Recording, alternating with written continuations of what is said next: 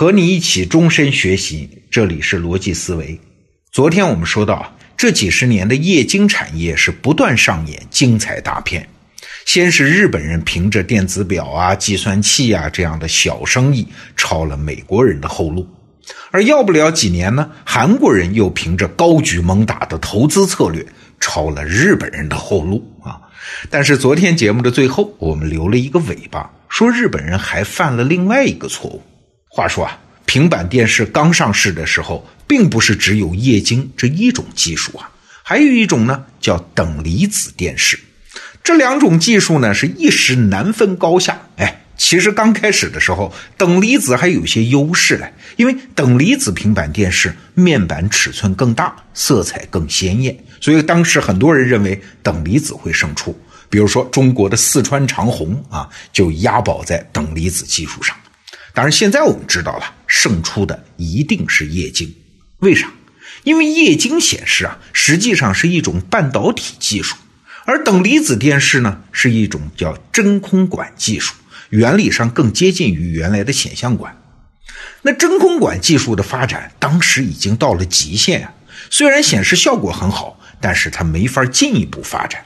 而半导体技术的发展，至少到目前看啊，不仅快。而且还没有尽头哎，也就是所谓的摩尔定律嘛。每过十八个月到两年，它就翻一倍呀。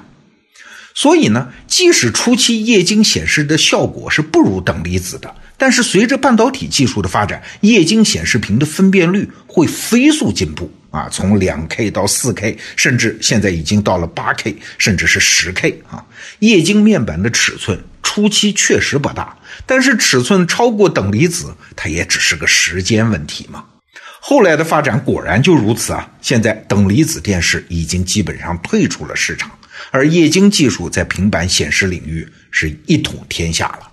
哎，之所以要说这个，是因为液晶和等离子这两种技术的区别意味深长，这实际上代表了两种工业的发展模式。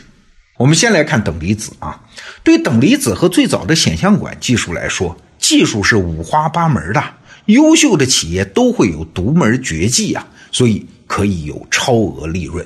我们举两个例子，比如说在显像管领域，索尼有高超的叫单枪三束技术啊，你也甭管这词儿什么意思了，反正当时我们在市场上买到的叫特立龙显像管。哎呀，那个色彩表现力非常棒啊，图像非常鲜艳。我自己当年在电视台工作的时候就知道啊，一旦一个显示器是用特立龙显像管的，这个显示器一定是高档的。所以索尼公司当时是一枝独秀，虽然价格很贵啊，但消费者还是热捧。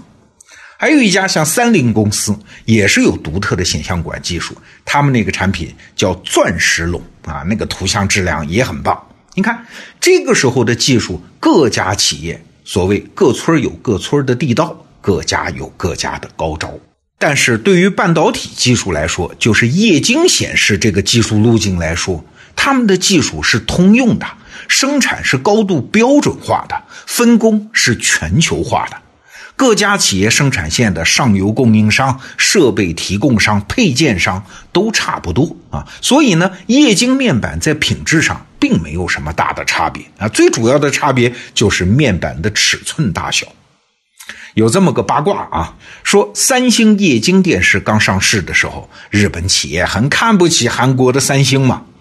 有一位日本记者呢，就到商城去对比三星液晶电视和日本的液晶电视啊。看来看去转圈看也看不出什么差别。这位记者就跑去请教日本液晶企业的高管啊，哎，那位高管答道：“哎，你继续看嘛，你连续看上半个小时，就能看出日本产品比三星产品好了。”后来这位记者就评论道：“没有哪个消费者会在商场盯着两台电视比较半个小时的。”如果消费者觉得品质差不多，功能可靠性也差不多，他们就会选择更便宜的产品呢。实际上也不只是液晶啊，进入数字时代之后，整个电子产业差不多都是这种情况。它是模块化、标准化的生产，是全球范围内的产业分工，是用通用的技术，各家的产品在技术品质上没啥差别。在数字时代，竞争的主要方式，它就不是靠原来的靠独门绝技啊，靠我工艺比较强啊，而是靠什么？靠开发产品的速度，靠供应链的控制、成本控制、营销推广等等。哎，这个时候日本企业就吃亏了，吃亏就吃亏在他们原来的思路上。在显像管时代，凭借独门绝技，哎，日本企业确实可以大赚特赚啊。但是这个时代，他们就落后了。实际上，在计算机时代，日本人在这个方面啊，犯这个错误啊，可以说是一犯再犯。他们在通信设备、手机、PC 机上都犯了类似的错误啊，那就是在通用技术的时代，还一厢情愿的想靠着我的独门绝技、高超工艺、精妙设计，打造出与众不同的产品啊，从而获得超额利润。当然了，咱们得这么说啊，日本企业这么做也不全是因为认知失误。其实还有一个更深刻的社会原因，为啥呢？你想啊，他们在显像管时代是赚到了超额利润的，企业高管和员工的收入也水涨船高啊。俗话说叫“由俭入奢易，由奢入俭难”嘛。日本企业非常需要维持显像管时代的高利润，要不然整个组织体系都没法维持。你一直降工资，谁还跟你干呢？啊！而日本企业能想到的唯一方式，就是再一次找到独门绝技。所以啊，在平板显示技术初期，日本各大企业想的都是：哎，我能不能跟别人搞出差异化呢？啊，我还能有独门绝技呢？啊，你听听啊，当时松下和日立是主攻等离子嘛，因为这容易附加它的独门绝技。而佳能和东芝呢，研发一种名叫 SED 的显示技术；索尼呢，去研究一种叫场质发光的技术。哎呀，这个技术现在已经几乎没人知道是什么意思了。三洋呢，则专攻 OLED。日本大企业当中，只有夏普是专注于液晶技术的。但即使是夏普，也还是有搞独门绝技的想法。在很长时间里，夏普生产的液晶面板只供给自家的电视机用，不对外供货的。他们想让自己一枝独秀啊！当然，这很快就成了空想啊！夏普再怎么努力，也无法在通用的液晶技术上和别人搞出明显的差异嘛。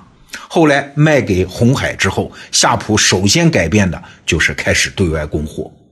而韩国人呢，三星和 LG 刚开始也是在等离子和液晶之间犹豫啊，但当他们看清了半导体给液晶创造出来的发展前景之后，就果断的放弃了等离子，开始对液晶疯狂投资。哎，他们不再试图在技术上打败日本人，他们知道竞争的方式已经发生了变化呀。当然，日本人也醒得很快，他们的企业先后也加入了液晶的阵营。但是啊，这个东西就叫思维定式啊，他们并没有放弃对独门绝技的追求。有人就分析过液晶技术的专利分布，哎，就发现日本企业的专利数量有明显的优势，而且他们的专利呢，主要是技术专利啊，不是什么外观专利等等啊。所以日本人还是想打造出与众不同的产品，他们还是没有摆脱此前的思维方式。日本人在液晶领域的失败是值得我们认真分析的。你看，竞争这东西，只要有市场，它永远都有。但是竞争的方式，它不会一成不变啊。日本人最自豪的是他们的工匠精神，靠着精雕细刻、工艺精湛、质量出色，在世界市场上独领风骚。但是数字时代到来之后，这种精雕细刻在很多领域不再有用武之地了。就像我们前面说的啊，是模块化生产、广泛全球分工、巨型生产线、巨额投资、快速变化的市场需求，这竞争方式当然要发生变化。如果这个时候你还想执着的靠独门绝技打造出与众不同的产品，最后只能尴尬的发现，哎，都是自欺欺人，年头可真是改了呀。明天呢，我们还要继续一下这个话题啊，深入再分析一下日本产业落败的更为根本的原因。这个系列节目呢，我们依据的是一本书，叫《光变》，光明的光，变化的变。如果你想深入了解这个话题，可以在这个音频附属的文稿里看到这本书的电子版。顺便做个广告啊，很多得到 APP 的用户一直在盼望的心理学课程终于来了。我们邀请的是国内影响最大的心理学家之一武志红老师来主理这门课程。他说啊，他这个年度专栏目的很简单，除了系统讲述心理学的知识，还要让每一个用户拥有一个自己说了算的人生。祝愿大家学有所成。好，明天见。